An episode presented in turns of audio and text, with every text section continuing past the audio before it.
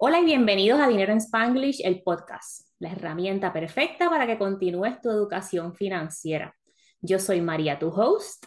Y yo soy Silka, tu co-host, y aquí te vamos a compartir contenido simple y en español. El episodio de hoy te vamos a hablar de la relación con el dinero. Y antes de comenzar a pensar en herramientas complicadas, simples o lo que sea, hay que comenzar a manejar nuestra relación con el dinero. Haz este ejercicio ahora o le das replay luego. Preguntas para ti. ¿Cómo te hace sentir los temas de dinero? ¿Cómo ha sido tu relación con el dinero? Cuando piensas en el dinero, ¿te da estrés o te da paz y libertad? ¿Cómo era la relación de tu familia con el dinero cuando crecías? ¿Puedes hablar abiertamente de dinero con tu pareja si es que tienes pareja? ¿Qué metas de dinero tienes y quieres hacer? ¿Qué quieres hacer con tu dinero de ahora en adelante? La relación con el dinero va mucho más deep que saber cómo gastar tu dinero, cómo administrar tu dinero. La hojita de Excel aguanta todo, pero si no trabajas con tu mente, tu actitud y tu relación con el dinero, no pasa absolutamente nada. Algunos de nosotros venimos con traumas desde atrás con lo que ha pasado con nuestro dinero en la familia, con nuestros amigos y hasta con nuestras parejas. Tenemos que decidir si vamos a ver el dinero como una herramienta o como un factor de estrés para nuestra vida. Yo por lo menos lo veo ahora como una herramienta para usarse con un plan. Con el dinero podemos afford anything, just not everything at the same time. Por eso es que ah, tenemos que tener un plan y para encaminarnos en nuestra journeys, a mí no me gusta solo guardar sin un propósito o gastar sin un propósito. Tenemos que tener un propósito y un plan para las cosas que queramos hacer con nuestro dinero. Pero esto no siempre fue así. Hace unos añitos atrás quizás, tan reciente como hace tres años, el dinero podía haber sido un factor de estrés y hasta de lo que hablábamos en los episodios anteriores, el retiro, la independencia financiera, qué vamos a hacer cuando llegan las navidades, cómo vamos a gastar dinero los balances de las tarjetas de crédito, todo eso se convertía en estrés para nosotros. Y es como que yo por lo menos, como el avestruz, con la cabeza escondida debajo de la, de la arena, no quería ni, ni mirar los números. No digo nada, soy de palo. no digo, no digo, soy de palo, sí. Así mismo. Entonces, vamos a compartir aquí cómo estaba nuestra relación con el dinero antes versus cómo está nuestra relación con el dinero ahora. Y yo voy a tomar esta oportunidad para comentar algo. Y es que octubre es el Domestic Violence Awareness Month, la concientización de la violencia doméstica. Y violencia doméstica no es solamente físico. Esto me lo inspiró Janice de Yo Quiero Dinero. Janice yo la conocí por primera vez en FinCon y yo creo que es una de las personas más lindas que conocí allí. Y le di un abrazo cuando la conocí como si fuéramos amigas de hace 10 años, como que. Y yo puedo decir que Mariví no le gusta abrazar, así que eso fue especial. Sí, eso fue especial. Para mí el personal space es muy importante y si tú no me das good energy, no hay besitos, no hay abrazos, no hay nada. Pero hicimos clic y me encantó conocerla. Pero ella en estos días este, empezó a compartir su journey de separación de su pareja y está hablando de maltrato psicológico o violencia psicológica y otros tipos de, violencia que no solamente es físico. ¿Y cuántas veces has mirado a tu alrededor que estás con tu pareja? Y esto no tiene que ver nada con género, le pasa a mujeres, a hombres o al género que te identifiques. Y has pensado, yo no quiero estar aquí. Y el que me diga que nunca le ha pasado con una pareja es un mentiroso. Desafortunadamente, y aunque no lo querramos, el dinero te da libertad. La educación financiera te da poder. Como mujer, como hombre, como pareja, cualquiera que sea tu relación, tener tus cuentas al día te da poder y te da seguridad de tomar las decisiones que tú quieras. Y yo no estoy abogando por la separación y el divorcio ni nada, pero es la realidad de la vida de muchas familias. Mujeres y hombres que no pueden salir de una situación donde hay maltrato físico, psicológico, emocional, financiero porque simplemente no tienen los recursos para salir de esa situación. El dinero te da libertad y es una herramienta, una vez más, para, para poder tomar decisiones que otherwise estarías stuck en un lugar. Lo mismo si estás en un trabajo que están abusando de ti eh, psicológicamente o te están estresando demasiado, si no tienes un plan y no tienes eh, any other source of income o cómo carry over los meses que estés eh, sin trabajar, si te enfermas, lo que sea, el dinero te da la libertad. Entonces vamos a hablar un poquito de nuestra experiencia antes, de nuestra relación con el dinero antes versus después. Y Silka va a empezar. Antes eh, yo no tenía ningún plan. Tú sabes, cuando yo vine de Puerto Rico para los Estados Unidos, a mí el salario mío se triplicó. Y como yo estaba acostumbrada siempre a vivir con lo mínimo, porque en Puerto Rico ganábamos muy poco, cuando vinimos aquí era como que, oh my God, tengo tanto dinero. Pero si gastas sin ton ni son y no gastas con un plan ni nada, pues tú sabes, no, lo que tienes es un reguero, no sabes qué estás haciendo ni nada, así que pensaba que financiar las cosas era lo normal, que no, no había otra forma de vivir y vivía completamente a lo loco, sin un plan. Y ahora pues tenemos un plan, estamos eh, en el retiro para los 59 y medio. Ya quisiera como Maribí a los 50, pero pues la, la situación eh, de nosotros es diferente, pero eh, a los 59 y medio, no a los 67. Así que tenemos un plan, estamos sin deudas de consumo, estamos, tenemos los carros saldos y todo es un del cielo a la tierra. Tenemos el, cada vez que cobramos, el todo el sueldo es de nosotros para decidir qué vamos a hacer, si vamos a ir de vacaciones o si queremos comprar algo, lo que sea, todo el dinero es de nuestro para decidir qué vamos a hacer con él. En mi caso era una situación similar. Cuando yo me mudé de Puerto Rico a Florida, mi salario no se duplicó o no se triplicó tampoco, pero los ojos se me hicieron estrellitas. Entonces empecé con el... Yo no sabía que vivir en South Florida era tan caro. O sea, primero que nada, yo no, no, tenía familia en Estados Unidos a quien preguntarle, no tenía nadie en Florida a quien preguntarle, y en mi mente yo decía, pues está bien, un apartamento de 700, 800 dólares lo consigo. Eh, no, mil y tanto, y era yo sola, ¿ok? Un salario, me mudé yo sola, compré carro porque la gente en Puerto Rico me dijo, no, tu carro, eso tiene un choque, no te van a aprobar la, la licencia o el tag o whatever. Mentira, habían hay carros peores en South Florida que mi técnica blanco de Puerto Rico. ¿okay? Yo le hice caso a toda la gente y finalmente eso me impactó financieramente de una manera extrema. Además, ya he compartido muchísimas veces los que me han visto en las redes sociales y aquí creo que en los episodios anteriores de que yo cuando estaba aburrida me iba a shopping. Vivía sola, me iba a shopping. Yo no tenía un círculo social. Silka, yo creo que tú te mudaste como el julio, eh, verano siguiente al que yo me mudé. Verano, no, el mismo año, verano. Exacto, pero yo me mudé en enero y Silka se mudó en verano. Exacto, Y estábamos en sintonías diferentes en nuestras vidas, o sea. No tenías niños, yo tenía a Brian pequeño, sí, definitivo. Exacto, vivíamos como media hora y con tráfico peor, no era como que nos podíamos ver todos los fines de semana, así que mi círculo social era nulo. Y entonces me iba a los weekends de shopping y eso fue horrible. Después nació Marcos, bueno, después me casé, nació Marcos, etcétera, pero durante ese proceso seguí consumiendo a lo loco. Y al principio era como ah, revenge spending, ¿verdad? Y es como que yo no quiero estar en Florida, yo no quiero estar sola, yo quiero estar con mi familia en Puerto Rico. Así que me voy shopping y me compro 20 mierdas que no las necesito. Ya luego era, estoy aburrida, me voy shopping, tengo dinero, las deudas se pagan luego.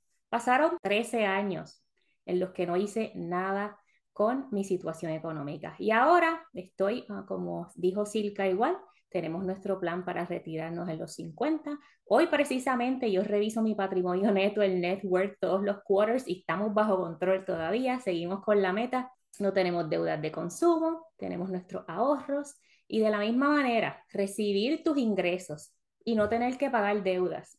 Recibir tus ingresos y que tus ahorros, tus inversiones y tus metas de dinero estén automatizadas y el resto del dinero te lo puedes gastar como te da la gana, eso tiene un poder que nadie te puede quitar. Sí, eso de pay yourself first, yo nunca lo entendía hasta ahora. Tú sabes, porque siempre era cómo yo voy a pay myself first si tengo 20 mil otras obligaciones aquí que me están, que me están ahogando, pero ya cuando tú te liberas de todo eso, el pay yourself first es, es primordial. Yo tengo un montón de diferentes partidas en mi presupuesto y la mayoría van either a inversiones o van a diferentes eh, buckets de cosas que queremos hacer, de vacaciones, lo otro, así que sí, eh, me gusta más ahora cobrar que antes, porque ahora el dinero es para mí. ahora es una felicidad cobrar, a veces a uno, y no quiero ser unrelatable, pero a veces cobramos y es como que, ah, cobré. yo, yo cobro una vez al mes y es como que, ay, el día de cobro. Y yo proceso la nómina en mi trabajo. Así que yo tengo que tener bien claro cuándo se cobra. Y es como que, ah, ya tengo dinero en la cuenta, o sea, no es ese estrés de que antes mi presupuesto, que no era un presupuesto de verdad, era una hoja de Excel a ver a quién yo le tenía que pagar. Exacto. Para que no se me olvidara. Eso, Ah, en eso, así fue que comenzó mi budget. Era literalmente una hoja de Excel con todas las cosas que tenía que pagar para que no se me olvidaran. Entonces yo cobro una vez al mes. Eso fue otro shock. Cuando yo me mudé desde Puerto Rico, en Puerto Rico yo cobraba quincenal y aquí cuando yo me mudé cobraba una vez al mes. Y entonces eh, el cheque de mi esposo sí venía quincenal, pero el mío era una vez al mes. Entonces fue un proceso de adaptación para, para poner todas las cosas y todas las obligaciones eh, acuer acuerdo a una vez al mes, a dos veces en, al mes, fue, sí, fue chévere, pero sí, el Excel antes era una lista de, la, de las obligaciones que había que, que había que cumplir. Una lista de obligaciones sin ninguna meta de dinero, sin, sin ahorros, ni inversiones, ni cuando salgo de deudas, ni nada de eso. Uh -huh. Nada, seguir pagando para ir para abajo. Los préstamos estudiantiles eran los que yo no le veía fin. Mira, y siguiendo hablando de la relación con el dinero, y esto es un manejo que viene de nuestras familias, ¿verdad? En mi caso personal, en casa mis papás eran dueños de negocio, siempre había un, una montañita de cash en una esquina, pero las conversaciones de dinero eran de estrés completo, ¿ok? Habían unos tiempos que habían dinero, habían otros tiempos que no habían tanto dinero. Así que todo eso nos afecta como adultos y pasamos de, de ser niños a ser teenagers a una vida de adultos y nadie nos dice nada de educación financiera, nadie nos dice no necesitas el último teléfono, nadie nos dice no necesitas ponerle aros al carro, nadie nos dice no necesitas el último carro que salió ahí, un pago de auto, ahora mismo el promedio son 700 dólares, para mí eso es un montón todavía. Y es a lo mejor mi mente de cuarentona. Un pago de 700 dólares en un carro es un montón. Así que... Esto Estamos todo... como las abuelitas cuando le, cuando le decíamos los precios de las cosas. ¿Cómo? ¿Que eso vale cuánto? Sí. sí, sí, ha subido el precio. Yo en mi caso, gracias a Dios, fui super blessed en ese, en ese aspecto. Mis papás siempre fueron súper responsables con el dinero. Yo no me recuerdo nunca de que hubiese habido ninguna pelea de dinero en la casa, ningún, tú sabes, esas cosas no, no me acuerdo. Siempre me recuerdo de que, de que ahorraban.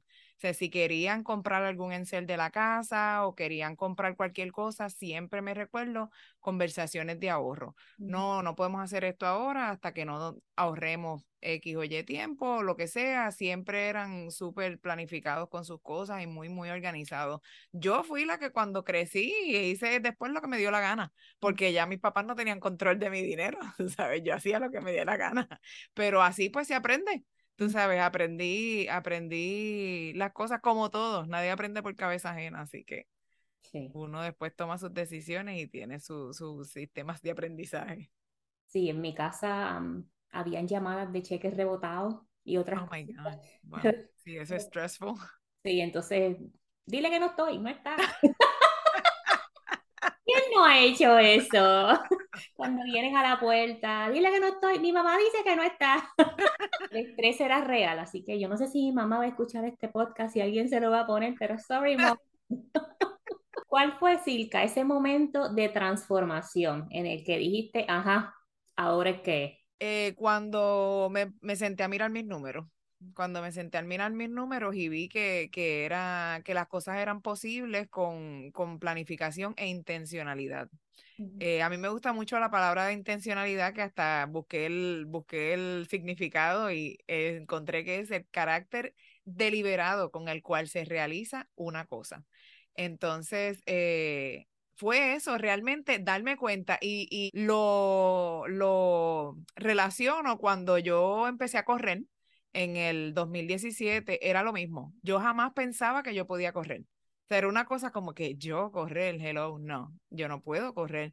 Y una vez lo intenté y dije, déjame ver si yo puedo correr. Y corrí y yo decía, wow, yo puedo correr. Pues lo mismo, tú sabes, con lo, de, con lo del dinero. Es sentarse, hacer sus números y mirar cómo están las cosas y decir, bueno, sí, mira, esto es posible si se planifica y se hace lo que se tiene que hacer, se siguen los debidos pasos, eh, es doable. Sí, es disciplina. En mi caso fue los 39. Ese número, dije, voy para los 40, llevo, yo empecé a trabajar desde un mes después que cumplí 18 años, mi mamá me dijo, el seguro social se acabó para ti, negrita, tienes que irte a trabajar. Entonces iba a la universidad por la mañana y por la tarde hasta las 12 de la noche para el trabajo. Y yo miré para atrás, llevo 20 años, qué sé yo, trabajando, 22. Me toca trabajar 20 y pico más. No, no, no, no, no. Y ahí estaba en un nivel salarial, llevaba ya unos años en el nivel salarial de sobre 100 mil dólares al año. Y son, éramos de esas familias de que si no sabes manejar mil, no sabes manejar 10 mil, no sabes manejar 100 mil. Y tomé nota, tomé nota, empecé a educarme y ahí dije, aquí vamos. Y es lo mismo, una vez tú ves tus números, que dice diantre, qué botadera de dinero tú ves tus números, estableces esas metas de dinero, creas disciplina alrededor de esas metas, no hay nadie que te detenga. Yo removí los triggers de mi vida y esto es eh, de acuerdo a la relación del dinero. Los primeros meses que estuvimos en este proceso, como seis meses, yo me le di sign out a la aplicación de Amazon.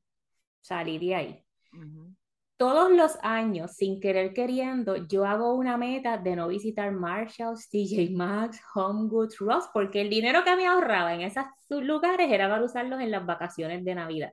Y dejé de visitar esas tiendas y al sol de hoy, al menos que necesite algo, no voy. ¿okay? Es esta cuestión de lo necesito, lo amo, lo quiero, no me, no me sirve para nada, no lo compro.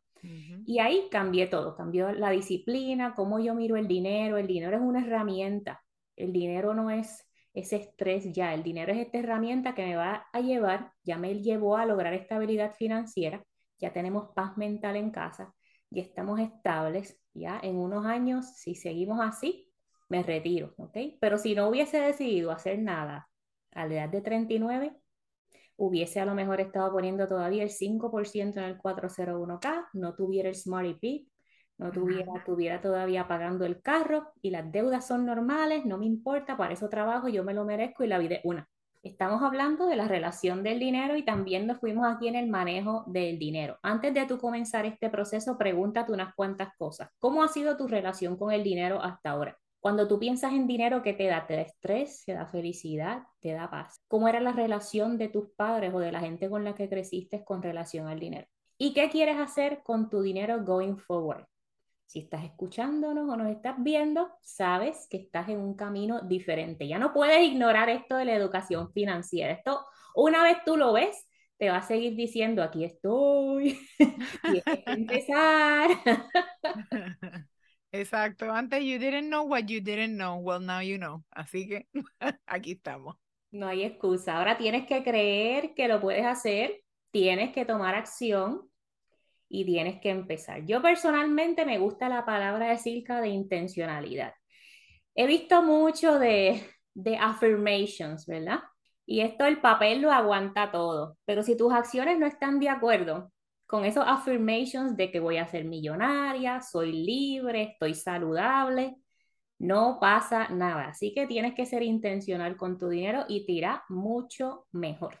Ok, gracias por acompañarnos en este episodio de Dinero en Spanglish, el podcast. Bye. Si estás ready para comenzar tu camino hacia la independencia financiera, accesa las notas del show y ahí te dejo el link con varios recursos para ti. Si estás ready para crear tu plan financiero y encaminarte hacia la independencia financiera, revisa las notas del show para que veas más información sobre el programa VIP de Transforma tu Dinero. En este programa vamos a trabajar juntas en ese plan hacia la independencia financiera. No lo sigas dejando para luego. Tú y tu futuro te lo van a agradecer.